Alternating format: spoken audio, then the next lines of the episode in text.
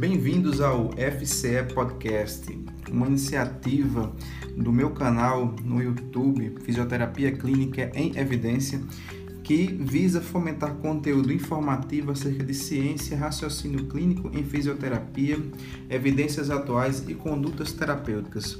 Eu sou Kimber Moreira e convido vocês a embarcarem no universo crítico construtivo arcabouçado pelo que há de melhor na prática baseada em evidência.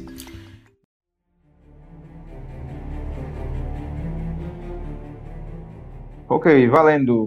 Então, Ricardo, que bom que a gente está aqui de novo nesse tempo, né, para discutir um pouco de ciência, de fisioterapia. Queria primeiramente que você se apresentasse e dissesse um pouquinho da sua experiência junto à fisioterapia.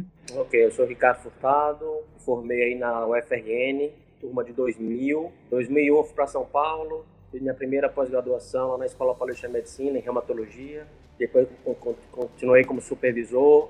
Nesse 2002, no ano seguinte, entrei no Hospital Israelita Albert Einstein, fiquei por 14 anos. Junto, enquanto eu trabalhava na, no Hospital Israelita Albert Einstein, eu fiz ainda mais uma especialização na USP, exercício, fisiologia do exercício, exercício assistido na saúde, na doença e no envelhecimento. E depois eu defendi meu mestrado em Ciência da Saúde né, pela Escola Paulista de Medicina em 2007. Então, até 2008 eu fiquei na Escola Paulista, então de 2001 até 2008 eu fiquei por lá. Depois eu continuei só na Escola Paulista de Medicina, dando meus cursos pelo Brasil, dando minhas aulas nas pós-graduações. Eu era professor de pós-graduação em cinco pós-graduações. E um belo dia, quando a nossa querida Dilma ganhou, decidi migrar para os Estados Unidos. Minha esposa é americana, já faz alguns dois anos, dois, três, foi três anos que a gente está aqui. Os primeiros dois anos eu precisei ficar em casa esperando meu green card e agora eu estou validando meu, meu currículo. Deve acabar esse ano, graças a Deus. Aqui eu continuo, além de validar o meu currículo, eu estou atendendo imigrantes de graça para manter minha mão. Eu fico eu atendendo imigrantes, imigrantes e amigos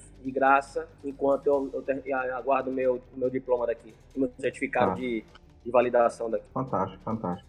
E Ricardo, obrigado, então, pelo convite, obrigado pelo convite, né? Cara, imagina, é, eu que agradeço a sua disponibilidade, né? Por a gente ter construído, né, um tema que eu acho que é um tema conciliador, né, na verdade. Aqui o propósito não é a gente brigar com ninguém, não é afrontar ninguém, mas na verdade é tentar conciliar e mostrar uma visão, é, eu não posso nem chamar que seja uma visão coerente, mas uma visão que tem mais plausibilidade, né? Já que a gente vai tocar nesse, nesse tópico. Então, assim, é, quando a gente entende é, esse contexto que a gente vai discutir aqui, a gente não pode deixar de falar que a gente está vivendo um tempo, né, onde tem essa avalanche de informações é, com notícias, é, são artigos, recursos, né, são informações que chegam de todo lado, né, Ricardo? Muitas com, com suporte, né, muitas com uma metodologia mais rigorosa, outras, outras nem tanto, né? E isso se traduz na falta de qualidade científica é, abordada por essa ciência que a gente vê ela muito misturada. Inicialmente falando, né? Tá? Inicia...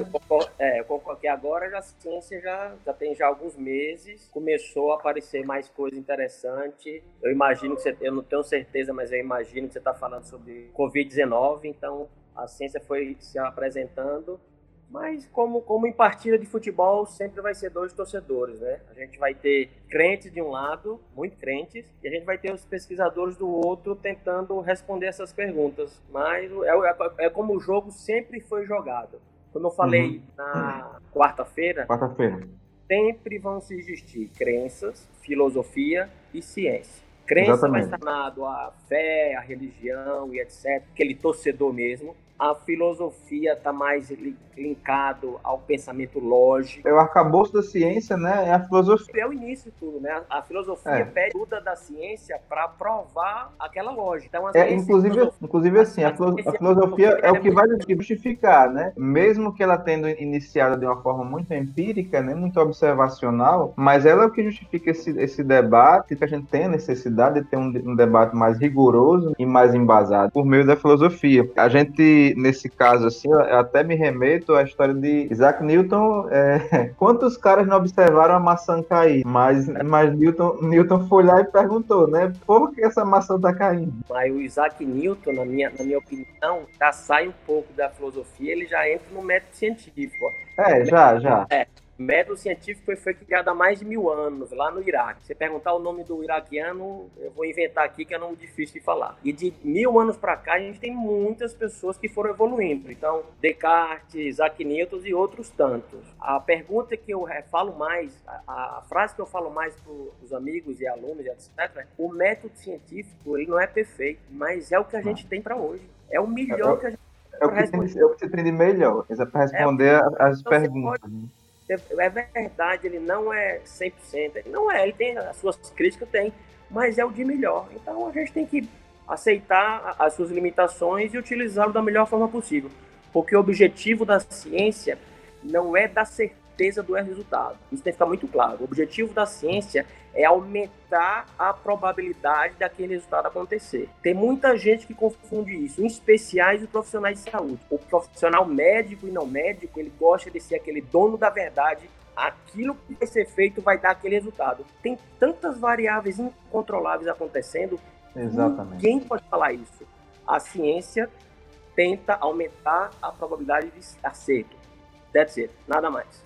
Ricardo, e nessa, nessa. Já que a gente toca tanto, né, em ciência, e, e é o, é o carro-chefe aqui da nossa conversa, né?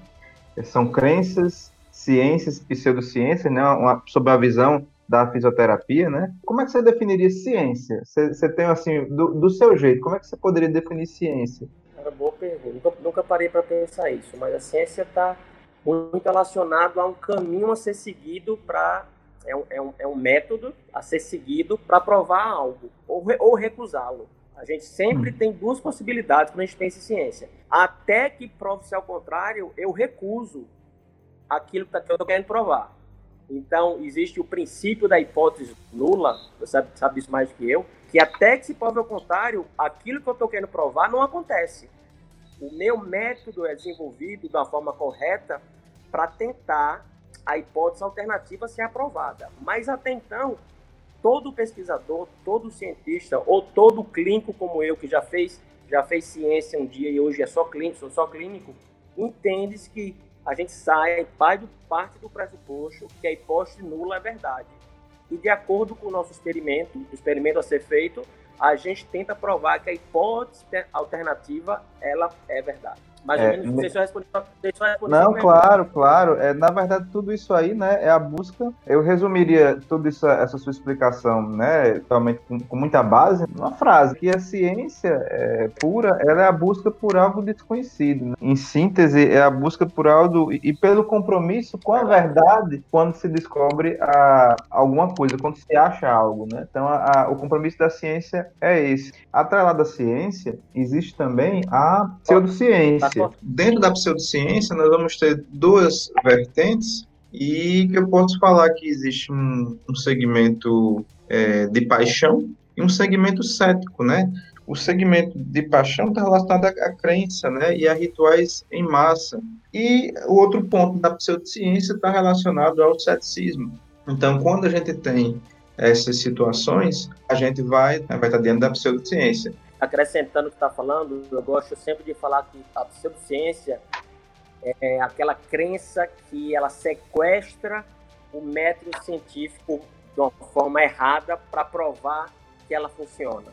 Então, a pseudociência é. ela utiliza o método científico de forma errada para atingir o seu objetivo. É o que nós vemos hoje, por exemplo, na homeopatia, na ozonioterapia e etc. Então, uhum, assim, é o, aquela crença, aqueles vieses de confirmação, utilizando o método científico na forma errada para atingir o seu objetivo. É, é, é, é justamente essa questão do. Pegando já um, um link aí na questão do viés de confirmação, a gente vai ver que, de acordo com o interesse de cada um, tem evidência para tudo. Viés de confirmação, todos nós temos, né? Quem não tem viés de confirmação? A gente tem que tentar controlá-lo. Eu, eu, eu, quando eu leio um paper que fala aquilo que eu, que eu acredito, eu sou um rio. Quando eu vejo um, vejo um paper que eu falo que discorda daquilo que eu acredito, eu falo, não, será que esse cara. Deixa eu. Aí eu vou ler melhor o paper, vou, ler o, o, o, vou ver o método, porque será que esse cara errou? A gente tem esse viés, a gente tem que controlá-lo, né? Todo no, pesquisador, então, tem, deve ter menos vieses que o clínico, mas ele também tem. Ele tem que ap aprender a a controlar isso, porque isso é do ser humano. Isso é do ser humano. Então, clínicos e aquilo que a gente começou a falar, mas cortou um pouco, o clínico e o pesquisador, eles não são inimigos. Existe muita gente que põe. Não, que não deveriam, isso... né, Ricardo? Não deveriam não, ser, não, né, na verdade, né? É, pessoas, as pessoas de boa índole não são, eles entendem, entendem bem. O clínico e o pesquisador, eles trabalham juntos, cada um no seu, no seu quadrado, vamos falar assim. O clínico é quem cria as perguntas para o pesquisador responder. Então não tem porquê eles serem ter, brigar entre eles. Eles se ajudam mutuamente. O pesquisador, que geralmente não atende paciente, tem muitos hoje pesquisadores que são híbridos. O Rodrigo Vasconcelos gosta de dizer isso são híbridos, ou seja, são clínicos e faz pesquisa, eles entendem isso, mas tem outros que fazem só pesquisa. Entende que eu digo assim, de formular boas questões. Mas o pesquisador que não é clínico, ele não sabe a, uma, uma, o que está atrapalhando os clínicos hoje em dia. Como é que eu posso ajudar? Então, o clínico, no seu dia a dia, na sua clínica, na sua clínica, etc., é que levanta umas, umas perguntas interessantes para ser respondida pelo pesquisador. Sim. Então, eu não vejo essa história de briga, de discussão, para mim é zero, não tem problema nenhum. Tenho muitos amigos muitos amigos clínicos e muitos amigos pesquisadores e gosto dos dois sem problema. Eu penso assim que não, não deve não deve ocorrer né é, dissociação dessas duas figuras, né? É, deve, deve realmente ter um trabalho em conjunto. Mas o, o que acontece, o que, eu, o que eu percebo, na verdade, Ricardo, é que às vezes existe um analfabetismo mútuo, né? Até a gente até comentou isso outra vez. Quando o pesquisador não tem sensibilidade aos questionamentos do clínico e quando o clínico ele refuta todo tipo de metodologia, né? E entra de novo no viés de confirmação, né? E vai acreditar só. A, a, gente poderia listar aqui, aí essa conversa ela duraria até amanhã, a quantidade de recursos da fisioterapia não tem aplicabilidade, mas isso acho que isso é, é ponto da nossa pauta na frente, né? É, tá. A nossa, gradu, a nossa graduação tem que melhorar muito nesse sentido. Lá em São Paulo, eu, eu, eu vi no, nesses últimos 15 anos que eu estive por São Paulo, aí, 17 anos que teve em São Paulo, como a graduação foi piorando o tempo. Então, chegavam os alunos de graduação cada vez com mais defasagem. E isso é muito triste. Então, Sim. a nossa graduação ela tem, tem, tem um probleminha que, que favorece esse problema que surge mais no futuro. Mas é, é o jogo. Pensando do ponto de vista do ponto de vista de de formação, eu acredito muito naquele professor que ele, no docente, né, que ele também é clínico, né? É, não adianta só a gente estar tá, é, voltado para a pesquisa se a gente não tem entendimento do, das, das possíveis é, dos possíveis, das possíveis alterações de trajeto que o paciente pode apresentar, né? É, e ali, é, às vezes o manual ele não ele não traz essa essa instrução, né, Ricardo? Quem, quem põe a mão na massa sabe disso, tem entendimento disso e percebe que às vezes é, existem algumas particularidades na atuação clínica. Né? É, então, eu, eu entendo que, e, a gente vai falar isso lá na frente, né, na questão da experiência clínica, né? Vai, vai abordar isso aí um pouco mais lá na nossa discussão. Quando a gente tem entendimento, né, Ricardo? Eu vou, essa... eu vou, eu vou além, Kimberly. Eu acho que as disciplinas de metodologia científica são muito falhas. Os alunos não entendem na, na forma, no período em que ocorre, acho que é muito, acho que é muito cedo, não se fala mais nisso. Então, o aluno ele é muito formado, método científico e a sua importância real para o futuro. Então, enquanto isso não for eu, eu tenho, faz muito tempo que eu não estou em contato com uma graduação, eu não sei quais são os processos que estão ocorrendo, mas enquanto isso não for mudado e essa, essa disciplina for repaginada e ser dada mais para frente para o aluno entender qual é o objetivo disso, a, além do TCC, Sim. Não vai, acho que vai, a gente vai continuar patinando. É, a maioria dos alunos e muitos profissionais não sabe a diferença do que é estatisticamente significante e clinicamente significante nos dias de hoje. Então, é, é, é, muito difícil lidar com isso. Você não entender que uma coisa é só para mostrar que não foi ao acaso e outra coisa é para ver o tamanho do efeito do seu tratamento, da melhora do paciente. É, e, e, quando a gente não tem, não tem noção de tudo isso, a gente acaba pecando no entendimento e a plausibilidade biológica, né? Porque sem plausibilidade biológica, a gente não vai, não vai saber, é, sem entendimento do que é problema, a gente não vai ter como traçar um plano de conduta, um tratamento para determinado grupo, determinado indivíduo. Não vai ser, não quer saber ter, ter conhecimento do processo. Essa diferença entre possível, plausível e provável é muito falho não só na fisioterapia, outras áreas de saúde. Coisa ser possível é, é uma coisa não tem noção, é um real que, que me dê algum embasamento que pode acontecer. Quando eu vou para uma coisa plausível, ou eu já vi isso, já tem alguns processos, já teve alguns estudos, isso é plausível, pode ser que isso aconteça de verdade. Sim. E aí, indo para o lado mais importante, isso é provável, quando é provável é muito mais do que plausível. Então, aquilo que a gente fala muito de plausibilidade biológica, que é embasa muitas coisas na fisioterapia, vamos, vamos falar de fisioterapia, aquilo que plausibilidade biológica embasa muita coisa, o inferno está cheio de plausibilidade biológica. Uma é. coisa que é plausível, 100 coisas que são possíveis, em média, menos de 10 ocorre de verdade. Então, de 100 coisas plausíveis, 10 ou menos de 10 vão acontecer. Então, plausibilidade biológica é apenas o início do processo. O que a gente ficaria muito mais feliz seria a coisa ser provável, ter, ser, ter uma, uma probabilidade maior teste. Então a gente pode falar isso trazendo, por exemplo, do dia de hoje, do Covid. Então, 19, que eu, é o que eu mais respondo hoje, é o que eu falo mais sobre isso. O, a hidroxicloroquina, ela, ela é plausível em vitro. Ela é plausível em vitro. Mas existem vários trabalhos que utilizaram ela há meses, anos atrás, em outros tipos de Covid e ela não funcionou. Ou Sim. seja, a probabilidade pré-teste da hidroxicloroquina e as pessoas vendem isso por criança. Então, só porque aquilo é plausível, eles acham que tem que, que administrar para todo mundo e que a gente é do contra, a gente os, os, as pessoas que têm um pouco mais de entendimento são pessimistas e etc. E não, a gente está querendo usar uma coisa que é mais de funcionar, porque que possibilidade é muito pouco, é o, é o início do processo. Sim, sim.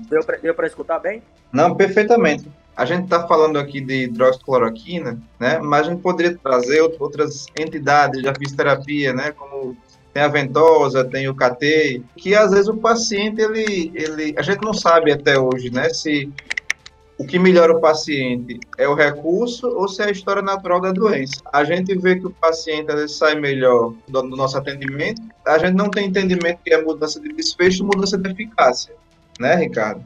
Não tem, não tem essa, essa visão ampliada e muitas vezes atribui a melhora pontual do paciente a determinado recurso não é verdade? Então, por que os nossos pacientes melhoram, Ricardo? Então, assim, a gente tem que ser humilde o bastante para desconstruir o nosso resultado. A gente tem o hábito de achar que o paciente melhora apenas pelo nosso tratamento. E, na verdade, o paciente melhora por vários fatores, chamados confundidores.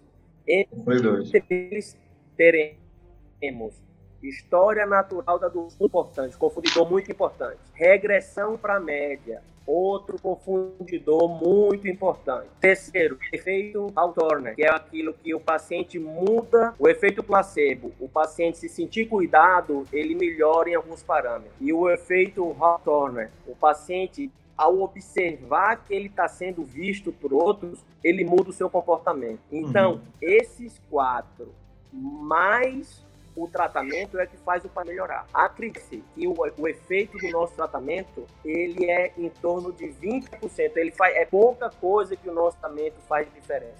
E os maiores efeitos são da história natural da doença uhum. e da regressão à média. Então, os confundidores falham muito, especial nos cenários, a história é muito favorável. Então, se você tem uma história muito favorável, ou seja, uma, uma, uma, enfermidade, uma doença que ela é autolimitante, o paciente vai melhorar de todo jeito, as Sim. suas armas, o paciente melhorou o seu tratamento, o tratamento que você ofereceu. E na verdade, isso não é verdade. Ele ia melhorar de todo jeito, você ajudou ele a passar por essa fase difícil. Pelo menos essa é a minha opinião. Faz todo sentido, né? Isso, isso é um âmbito bem clínico, né? A gente está falando do âmbito, do âmbito bem clínico, né, Ricardo? Mas quando a gente pensa, pensa em pesquisa, né, a gente tenta totalmente né, tirar esses vieses, né? E um, e um dos pontos que, que, na verdade, nos sedimentam, né, disso aí, é a utilização de grupo controle. Então, é, me fala um pouquinho sobre o grupo controle, né, e como a importância do grupo controle para a pesquisa e para o clínico, para o colega que está lá no dia a dia, né, está nas clínicas, nos consultórios, para que ele tenha entendimento da eficácia daquele recurso, né? O grupo controle, ele serve exatamente para controlar esses confundidores. Então, serve para controlar a história natural da doença, a, a regressão para a média, o efeito placebo e o efeito Hawthorne. E também falar, aí isso é mais para os pacientes, né? Para o terapeuta, serve para controlar o, o recall bias, é o viés, viés de memorização. Então, o grupo controle, muito mal falado por muitos, porque para fazer controle né, dá muito trabalho, é necessário ele serve muito para a gente ter uma resposta mais fidedigna. E fora isso, é, com a randomização, você faz o, o, grupo controle é o mais importante. Quando você randomiza, você deixa grupos o mais próximos possíveis, os mais parecidos possíveis. Então, o grupo controle ele, ele é fundamental para mostrar, para responder uma pergunta de intervenção. Sem ele a gente não pode responder. Só que existe vários grupos controle diferentes. Quando eu fui para São Paulo, 2001, a maioria dos grupos de controles lá da, nas pesquisas que eu participava era lista de espera. Um grupo controle correto seria o mais interessante é ser controle de intervenção. Intervenção Sim. Uma intervenção que funciona de verdade, vezes a ela placebo. Manipulação real, vezes manipulação chã. Eu quero saber se manipulação funciona de verdade. Então, existem várias formas de grupo controle, não várias formas, uma forma que pode ser otimizada. Mas aí vem a randomização para tentar garantir que os dois grupos, o grupo intervenção e o grupo controle, sejam mais parecidos. Isso é é muito importante também. E aí a gente entra, Ricardo, é, numa outra discussão, né? Quando a gente pensa nisso aí, né, a gente está diante do estatisticamente, né, e do clinicamente significativo, né? Então, quando a gente pensa pensa nisso aí, a gente tem que levar essa reflexão não só no ambiente é, do laboratório, mas no, no âmbito também é, do colega que está lá, volta a falar, volta tá lá no front. Não adianta a gente ter toda essa discussão se a gente não pensar no sujeito que está na ponta da lança. Quando eu penso em estatisticamente significativo e clinicamente significativo, eu estou pensando em quê para o meu paciente? É muito diferente as duas coisas. Estatisticamente, se, se alguma abordagem médica ou fisioterapêutica ou qualquer que seja, ela é estatisticamente significante, isso quer dizer apenas que aquilo que foi encontrado não foi pelo acaso mas isso não remete no tamanho do efeito dessa intervenção. Então, para isso, nós foi criado com o passar dos anos o termo clinicamente significante. A menor diferença clinicamente significante, por exemplo, o MCID. Então, isso já se vários mostrando o que é a menor diferença clinicamente importante para o clínico achar interessante utilizar aquela abordagem. Então a gente tem alguns exemplos. Por exemplo, escala visual numérica de dor, melhorar pelo menos dois pontos de 0 a 10. Sim. Alguns instrumentos você pode melhorar o pontos ou em porcentagem. Por exemplo, o Romoi para 5 pontos ou 30%. Mas o que eu gosto muito de pontuar é o NNT, seria o número necessário para tratar. A gente sabe, a, a literatura nos oferece que o NNT para casos não relacionados a óbito, menor do que 25 é um grande tamanho de efeito. Um NNT entre 25 e 50 é um médio tamanho de efeito. E um NNT maior de 50 é um pequeno tamanho de efeito. Mas como é que eu poderia explicar isso melhor?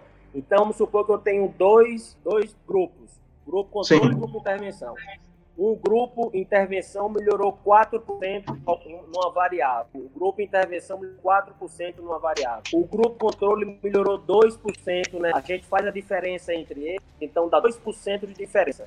Então, como é que a gente calcula o NNT? O NNT seria 1 dividido por 2%.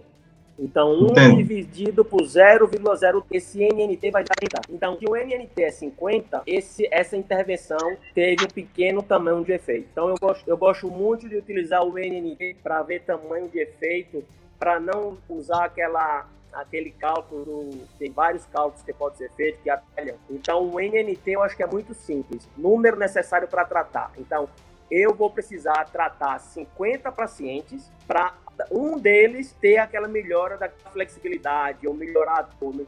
Então, eu trato 50, um uma, um vai melhorar. Então, eu tenho Sim. nos últimos anos utilizado muito mais esse, o NNT para ver o tamanho do efeito. Eu acho que deu para entender? Deu perfeitamente, perfeitamente, tranquilo. É onde é que entra a experiência do clínico nesse contexto todo de pesquisa. Ela é importante, não é? A experiência clínica. E é, a experiência eu, eu, eu já emendo, eu já emendo, Ricardo, eu já emendo com a outra. Clínica, por exemplo. E eu já complemento com a outra Talvez pergunta, né?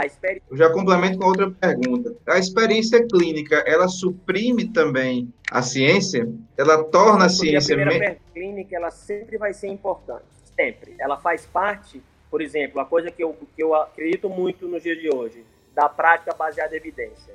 Então, melhor evidência atual, melhor boa evidência atual, vamos falar assim, porque tem evidências muito ruins, a melhor boa evidência atual, experiência do, do profissional e a, o desejo do paciente. Então essas três coisas elas se encaixam. Mas a experiência clínica ela é mais importante ainda em cenários que não existe evidência sobre aquele assunto. É um assunto, um assunto super novo, ninguém sabe de nada, ou quando a evidência é inconclusiva. Existem hum. 50 artigos falando mal e 50 artigos falando bem. Então, quem vai decidir isso é a experiência. Então, em alguns cenários, a experiência vale mais. Em alguns Sim. cenários, ou seja, é, sem evidência de nada, ninguém sabe de nada, ou em cenários que a evidência é inconclusiva. E aí você me perguntou em seguida, quando a ciência não é necessária? Então, a ciência ela é menos necessária em alguns cenários, pelo menos em dois. Pelo menos em dois vem aqui a minha memória. Em cenários de plausibilidade extrema, a plausibilidade biológica extrema. Então, a gente, pode, a, a gente tem até o exemplo do paraquedas lá, né? Vai falar aí, falar agora, você vai falar aí. O, o paradigma do paraquedas. Se você não usar o paraquedas para pular, você vai morrer. Exceto que o, para, que o avião esteja no chão, como eu já lhe falei uma vez. Se o avião está no chão, tanto faz usar o paraquedas ou não. Mas quando a, vamos trazer para os dias de hoje, para a vida real. Quando é que a plausibilidade é extrema na, na saúde? Vamos dar dois exemplos. Deixa eu lembrar, deixa eu ver aqui. Edema agudo de pulmão. O, o médico vai oferecer diurético para esse paciente. Precisa fazer estudo para descobrir isso, se isso ajuda ou não. A plausibilidade biológica é tão grande, o, o pulmão está cheio de água. Eu dou diurético para diminuir isso, ajudar no tratamento. Então, é uma plausibilidade biológica é extrema em edema de pulmão usar diurético. No nosso cenário de reabilitação, de fisioterapia, quando gente pode ter uma plausibilidade extrema? Paciente com articulação do joelho super inflamada ou infeccionada. Você vai, vai fazer alguma pesquisa para diminuir a carga de peso nessa articulação? Ou o paciente vai fazer isso sozinho? A plausibilidade biológica é tão grande que o paciente vai fazer isso sozinho ele é. vai fazer uma marcha claudicante ou vai pedir um auxiliar de marcha sem ter pesquisa nenhuma. Ou seja, isso é plausibilidade extrema. A gente não precisa de ciência para ver isso. Qual o que me vem à memória é o segundo, segundo cenário? Cenário de gravidade extrema. Gravidade extrema. Quando uma gravidade extrema, que qualquer coisa que ajudar para esse paciente não morrer, por exemplo, está valendo. Então não preciso fazer pesquisa. Esse paciente vai morrer. Em cenário de raiva. Sim. Raiva, vamos comparar raiva e Covid-19. Raiva, pacientes que têm contato com raiva, isso vai para a estima emocional, morrer. Ele vai morrer. Não tem tratamento para isso. Ou seja, tudo que ajuda, nem que seja muito pouco para evitar isso, tá valendo. Não precisa. A gente, se esse cliente evoluir para cima do cerebral, ele vai morrer. Então, tudo que ajuda, existe uma pequena plausibilidade que ajude para evitar isso, tá valendo. Tá valendo. Sim. Pronto, raiva é uma coisa, Covid é outra.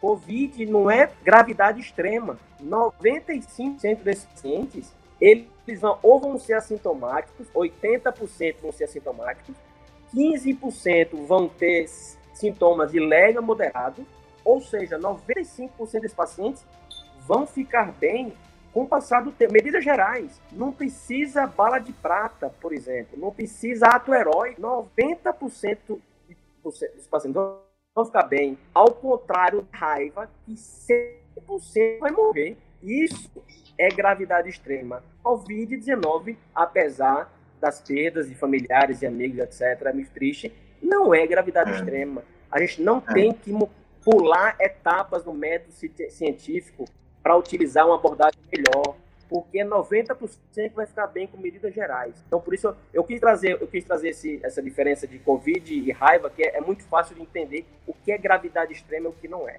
Não sei se eu, se eu respondi a pergunta, amigo. Totalmente, totalmente, cara. Ricardo, e finalizando aqui nossa conversa, né, terminando aqui, é, shows wisely, né, são recomendações, né, e o que, é, que, é que a gente pode tirar de bom, de recomendações clínicas, embasadas, né?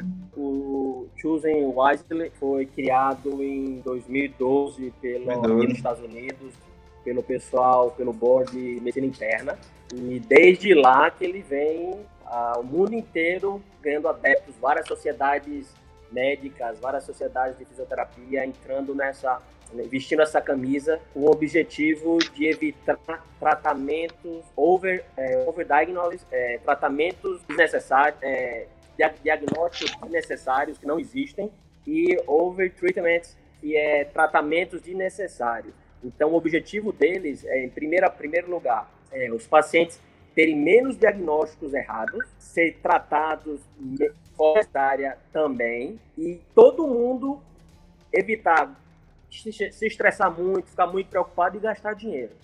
Sim. Então existe é, é, um, é um projeto super interessante que aí no Brasil aí no Brasil tem tem três amigos fisioterapeutas que estão que estão ligados, Neymesiar, o Felipe Reis e o Renato Soares, e o hum. Luiz Correia, biologista já de lá, Correia, fantástico.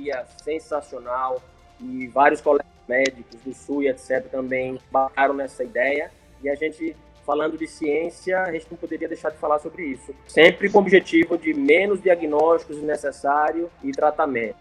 Eu acho que o Weisling é um projeto fantástico e e vai crescer muito. Ele, ele, ele, ele é embrionário no Brasil. Sim, na, sim, é verdade. Na parte médica quanto na parte de fisioterapia, mas ele vai crescer, eu não tenho dúvida. Perfeito.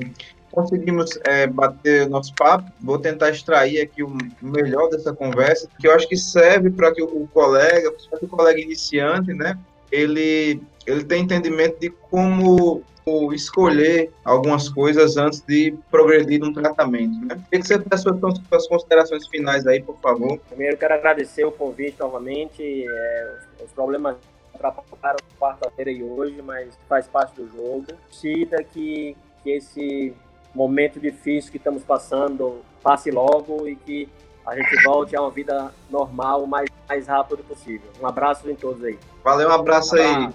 aí. Tchau, tchau. Obrigado.